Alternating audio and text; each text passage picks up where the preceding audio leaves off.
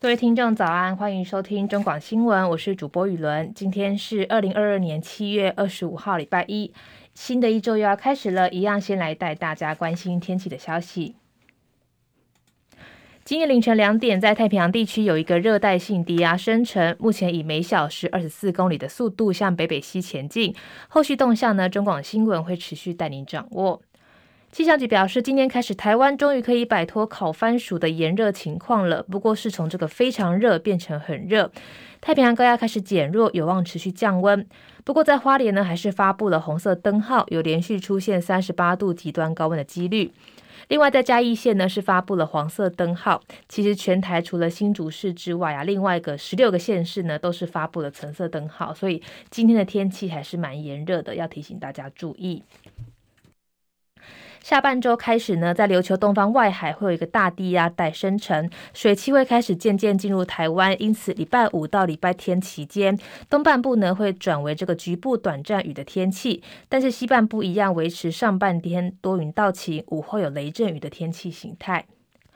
目前天气：台北是二十九度，台中二十八度，嘉义二十八度，台南三十度，高雄二十八度，基隆是二十七度。另外，在东部地区，宜兰是二十六度，花莲二十六度，台东二十七度。外岛部分，马祖二十五度，金门二十六度，澎湖二十七度。国内消息：万安演习将在今天下午一点半到两点登场。今天是北部地区，明天开始是中部跟南部地区。二十八号是花莲、台东跟离岛地区，也要提醒听众注意。特别的是，今天呃，这次台北市呢将首度实施这个离车疏散，就是代表说发布警报之后，行驶中的车辆除了要靠边停之外，人还要离开车子，然后配合下车到避难所。如果拒绝配合呢，最严重可以开罚十五万元，所以要提醒大家注意。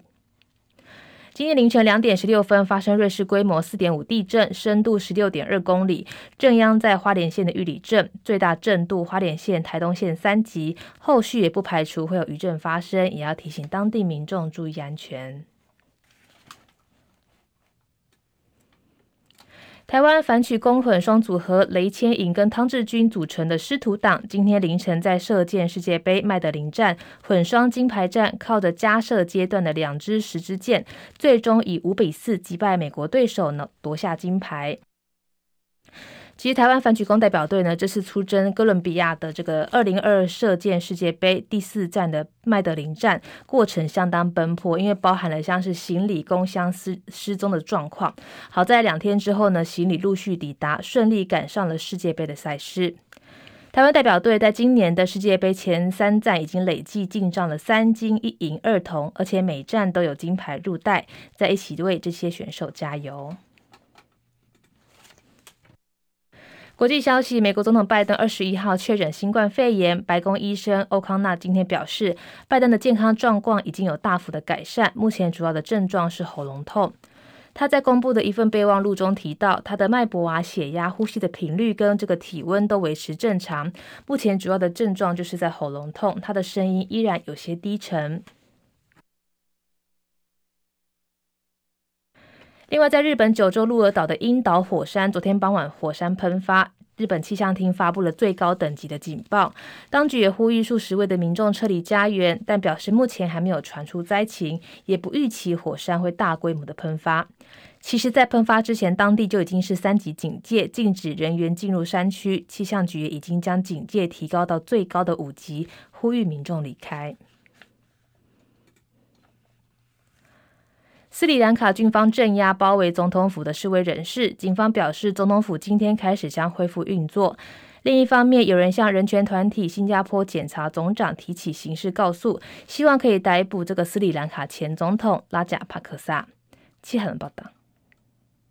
南亚斯里兰卡爆发严重经济危机，抗议民众不满先前攻占殖民时代的建筑总统府。接任总统的威克瑞米辛赫下令士兵持警棍和自动武器，在日前开始清场总统府秘书处、安全部队，并且拆除了四月以来就在总统府外搭建的帐篷。过程当中导致至少四十八个人受伤，还逮捕了九个人。反政府示威人士遭到军事镇压、驱离清场，引发了国际关注和谴责。不愿具名的警方官员指出，遭遭到占领大约两个星期的秘书处情况经过排除，总统府准备好从周一开始恢复运作。官员表示，鉴识专家已经进入总统府，针对抗议人士造成的毁损进行采证，包括西方政府、联合国还有人权团体谴责威克瑞米辛赫以暴力手段来对付抗议民众。另外，有专门记录斯里兰卡内战期间疑似侵害人权行径的人权团体国际真相与正义计划，已经向新加坡检察总长提一起刑事告诉，针对斯里兰卡前总统拉贾帕克萨过去的角色，寻求将他逮捕。主张拉贾帕克萨曾经严重违反日内瓦公约，新加坡应该基于普遍管辖权将他起诉。记者戚海伦报道。接下来是十分钟的早报时间。今天，包含联合报跟这个中国时报都谈到了前新竹市长林志坚的事情。林志坚论文案，台大社科院表示是丑闻，院长苏宏达发院内信。不过林志坚强调原创，没有抄袭。民进党桃园市长参选人林志坚的台大国法所硕硕士的论文案被检举抄袭，台大已经向这个组成审定委员会来审理。委员会召集人兼会议主席的台大社科院的院长苏宏达，七月二十二号向该院的学生发表了这个中英文的信件，表示委员会一定会依据法规。按这个美欧美的一流大学最高标准来处理，全力捍卫台大跟社科院的荣誉。他也在信中表示，这个丑闻也再次提醒我们诚实、纪律跟荣誉的重要。不过林志坚昨天再度针对自己的两个硕士论文涉及抄抄袭，再度公开说明，他说他是原创，绝对没有抄袭。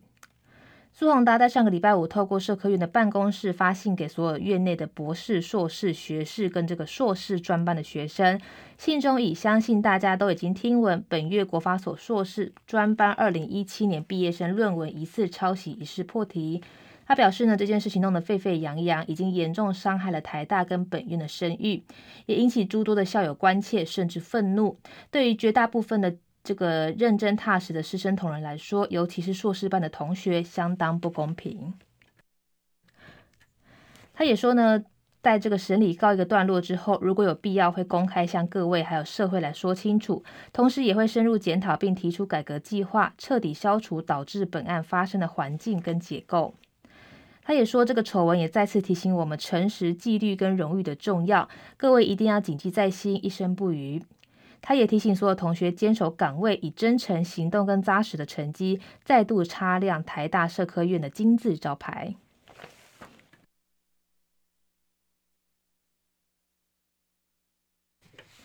中国时报头版头条同样谈到了林志坚论文门风波未平，球场门风暴再起。二十二号才风光开幕，安全事故却不断，中职宣布新竹赛事喊卡。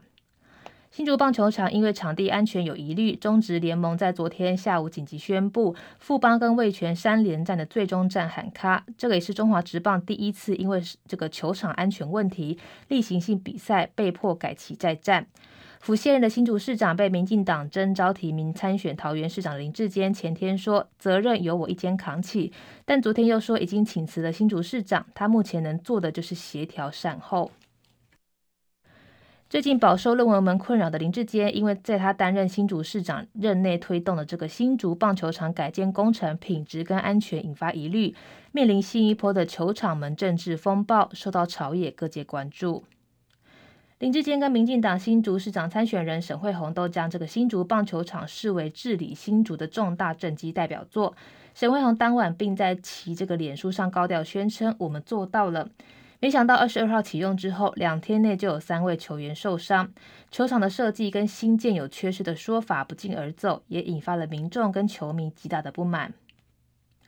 对于这个新竹棒球场的安全疑虑，引发极大负评。林志坚二十三号透过脸脸书说：“责任由我一肩扛起。”昨天则说呢，他已经辞掉了这个市长的工作，现在能做的就是协调。二十三号晚上，在他协调之下，包含中华职棒球团跟这个新竹市政府都有初步的共识，就是要把球场的环境再做一些细节的改善。他又说呢，我希望所有的责难到我身上就好。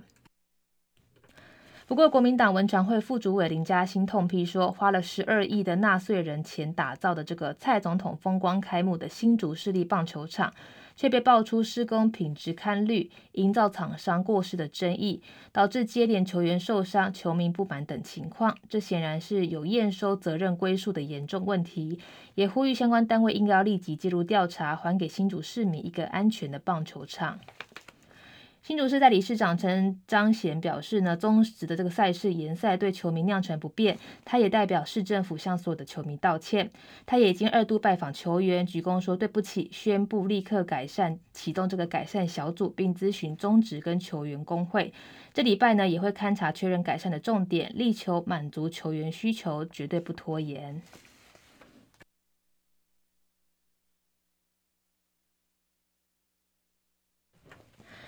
自由时报头版头条谈到了佩洛西访台，美尼派航母舰这个护航。华邮专栏表示，美军正在拟定保护访问团的选项。华盛顿邮报外交暨安全专栏作家罗金二十三号写文表示，美国众议院议长佩洛西计划访问台湾，让拜登政府进退维谷。白宫希望佩洛西可以改旗，但又怕因为让北京自认能对美国指这个决策来指手画脚，让拜登挨批在台湾问题上太软弱。罗金披露呢，美军正在拟定保护佩洛西的访问团选项，纳入考虑的这个措施包含调派航空母舰或是战斗机，为佩佩洛西搭乘的军机提供密切的空中支援。罗京表示，佩洛西延后访台也有风险，恐令北京当局自认撂狠话威胁的策略奏效，形同让中国有权否决日后美国国会议员的访台行程，埋下无穷的后患。他认为最好的情况就是佩洛西跟拜登团队折中妥协，在访台的行程上口径一致，像是佩洛西如果延后访台，可以派其他的议员来代打，也承诺在几个月后内成行，既可以保住面子，又能确保不会树立不良的先例。普京强调，民主国家的人民跟其民意代表可以在免遭独裁邻国惩罚的情况下，随时造访其他的民主国家。这个是这个自由社会的实力，而非弱点。如果佩洛西依然按照决定，按其原定计划在下个月访台，美中都必须要接受。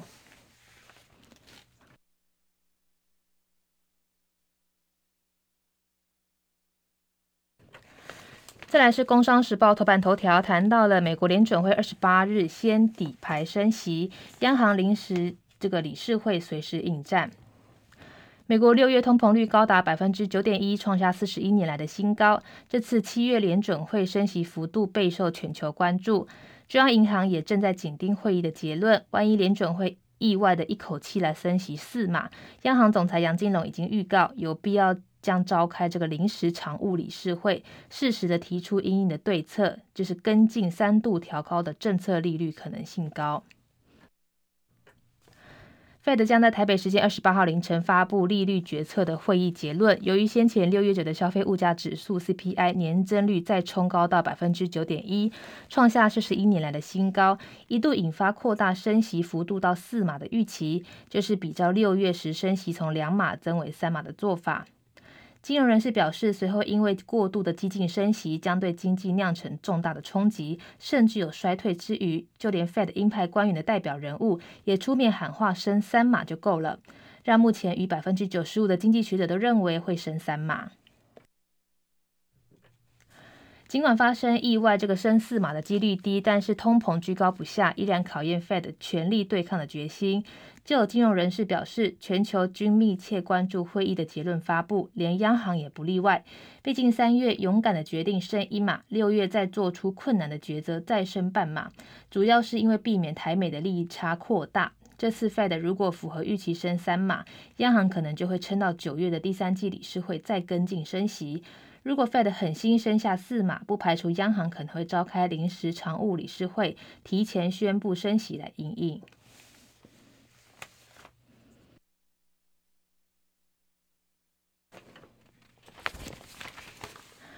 再来是经济日报头版头条，谈到了晶圆代工成熟制程降价，陆厂率先动作，台厂预防了订单流失，祭出了这个优惠价，牵动了联电、世界、力积电的营运。晶圆代工成熟制程产能松动，降价潮来袭。台湾的 IC 设计业者证实，已经有大陆的晶圆代工开了第一枪，近期降价逾一成。台湾晶圆代工为了防止这个订单流失，开始在部分的特地制程寄出了优惠价，折让约这个个位数的百分比，等于变相降价。大陆晶圆代工成熟制程指标有中芯国际、华虹、晶和跟和建等等。台湾以联电、世界、力积电为主。随着价格开始下跌，牵动了相关业者后续营运。就有不具名的 IC 设计产业表示，旗下不少在大陆晶圆代工产生的这个晶片投片的价格已经降低，降幅超过一成。预计第四季开始呢，相关的晶片成本有望降低。另外一家 IC 设计业者不讳言说，业界消息传得很快。大陆的晶圆代工降价之后，台厂也开始有动作来应应，部分的制程给予各位的数百分比的折让空间，借此降低订单流向入场的风险。这个举动等于变相的降价，但这些都是买卖双方私下调好的约定，不会敲锣打鼓告诉别人。目前，IC 设计业正面对下游需求疲软的挑战，客户端会有降价要求。但如果上游晶圆代工无法降价供体时间，就会面临选择不降价而且损及合作的关系，或得牺牲成本的利润来维持跟客户维持关系的情况。新闻最后呢，也要提醒大家，今天的天气还是很炎热，所以出门一定要记得带伞，也要记得防晒哦。拜拜。